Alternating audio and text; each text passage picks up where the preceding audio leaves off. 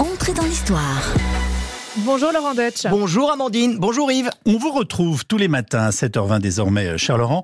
En plus du samedi à 13h30, il faut le rappeler, vous allez éclairer l'actualité grâce à votre passion pour l'histoire. Et aujourd'hui, vous voulez nous parler des impôts, c'est ça? Eh oui Amandine, car qui dit rentrée dit impôt, avis d'imposition, nouvelles taxes en tout genre, bref, les petites réjouissances de la vie du contribuable. Et c'est pas prêt de s'arrêter. Vous connaissez l'adage, ça ne durera pas tant que les impôts. Ah bah d'accord, mais quand est-ce que ça a commencé cette histoire? De- Depuis quand existent les impôts? Ça, c'est une longue histoire. Ça remonte à l'Antiquité. En Égypte, par exemple, une peinture a été retrouvée dans le tombeau d'un scribe datant de 1400 avant Jésus-Christ et elle le montre déjà en train de lever un impôt sur les récoltes. Un peu plus tard en Grèce, écoutez Socrate lui-même exprimer son ras-le-bol fiscal.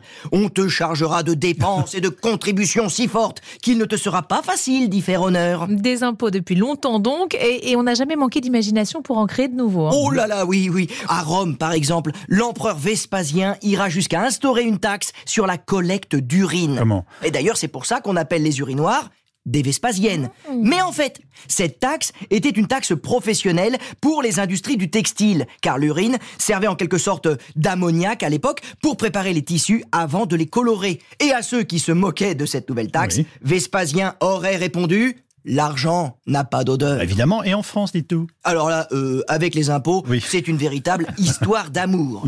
Pendant l'Ancien Régime, on payait des impôts pour le roi, des impôts pour l'Église et des impôts pour le seigneur du coin. Mais c'était très variable et plutôt anarchique. Il va falloir attendre le 15e siècle, sous le règne de Charles VII, pour qu'apparaisse une levée d'impôts permanente en France. Et figurez-vous que c'était pour financer la guerre de Cent Ans. Ah oui Mais là encore, l'impôt restait très inégalitaire. Les classes favorisées, les nobles ou les hommes d'église, ne le payaient pas, alors que pourtant, c'était souvent eux les plus riches. Bah oui. Il va falloir attendre la Révolution, les États généraux de 1789, pour voir apparaître enfin, si j'ose dire, l'égalité devant l'impôt. Une égalité basée sur une déclaration sur le revenu et sur le capital. Et c'est le principe qui va s'appliquer au futur impôt sur le revenu. Oui, et l'impôt sur le revenu tel que nous le connaissons, il va être institué en 1914, à la veille de la mobilisation, là encore pour financer l'effort de guerre. Mais quand la guerre s'achève, en 18, l'impôt reste.